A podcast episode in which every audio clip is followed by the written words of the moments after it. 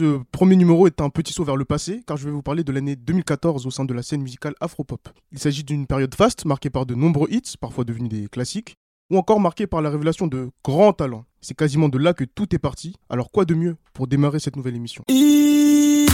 Aïe Salut à tous et soyez les bienvenus dans les analyses musicales de Rudolf. Pour ce premier sujet, j'ai choisi de vous parler d'une année charnière, fondatrice d'une nouvelle vague qui ne finit plus de déferler dans les charts du monde entier. Je vais vous énumérer une liste non exhaustive des artistes qui se sont révélés au cours de l'année 2014. Et on va commencer avec Yemi Alade et Johnny qui cumulent aujourd'hui plus de 113 millions de vues sur YouTube. C'est bien évidemment un record pour une femme d'Afrique subsaharienne. Elle est devenue par la suite la Mama Africa des temps modernes que tout le monde connaît aujourd'hui. On va poursuivre avec Eddie Kenzo qui avait placé l'Ouganda sur la carte de l'afrobeat avec son excellent Sitialos, mélange de sonorités traditionnelles et modernes. Mention spéciale aux jeunes danseurs des Ghetto Boys qui ont illuminé la vidéo.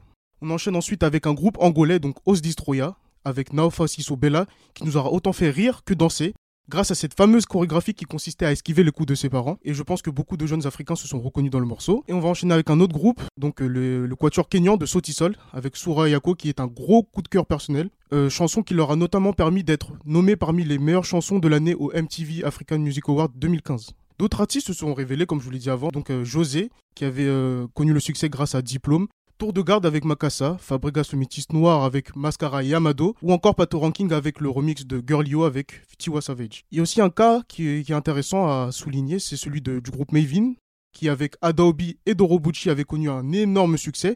Et ce groupe était composé à la fois de talents, de jeunes talents, comme euh, Ricardo Banks, Dija ou encore Corey Debello, et aussi d'artistes confirmés comme Tiwa Savage, sous la houlette de Don Jazzy que je considère personnellement comme le Timbaland africain.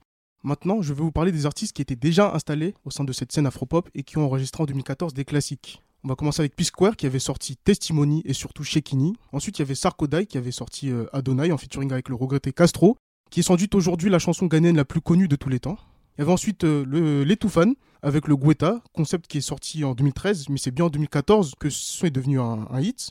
Il y avait ensuite euh, Davido qui avait sorti AIE, Serge Beno qui avait sorti le meilleur concept coupé décalé avec le Okanankpin, Brackets qui nous avait fait part de leur Mama Africa. Il y avait ensuite euh, qui avait sorti euh, Show You du Money ou encore Fali Poupa qui avait sorti la merveille de son de original. Alors là, on en vient au fait. Pourquoi un tel succès? Déjà, premièrement, car un bon travail de sap avait été effectué avant. On peut notamment parler du mouvement Azonto, ou encore à quelques gros titres, que ce soit des P-Square, de Timaya avec Sean Paul, ou encore de D-Bunch qui avait euh, notamment signé chez le label de Kanye West, ces personnes-là avaient déjà cartonné dans le monde, et du coup l'ouverture sur les musiques africaines n'était plus quelque chose de nouveau. Il était donc entre guillemets plus simple pour des artistes africains de toucher une plus large audience. Deuxième point, si vous faites attention à tous les morceaux que j'ai mis en avant, vous remarquerez qu'ils viennent de plusieurs pays de différents, donc plusieurs rythmes et une grande variété de titres.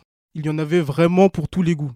Enfin, troisième point que je veux évoquer, c'est l'état d'esprit des artistes, qui étaient également au rendez-vous et n'hésitaient pas à se donner de la force entre eux.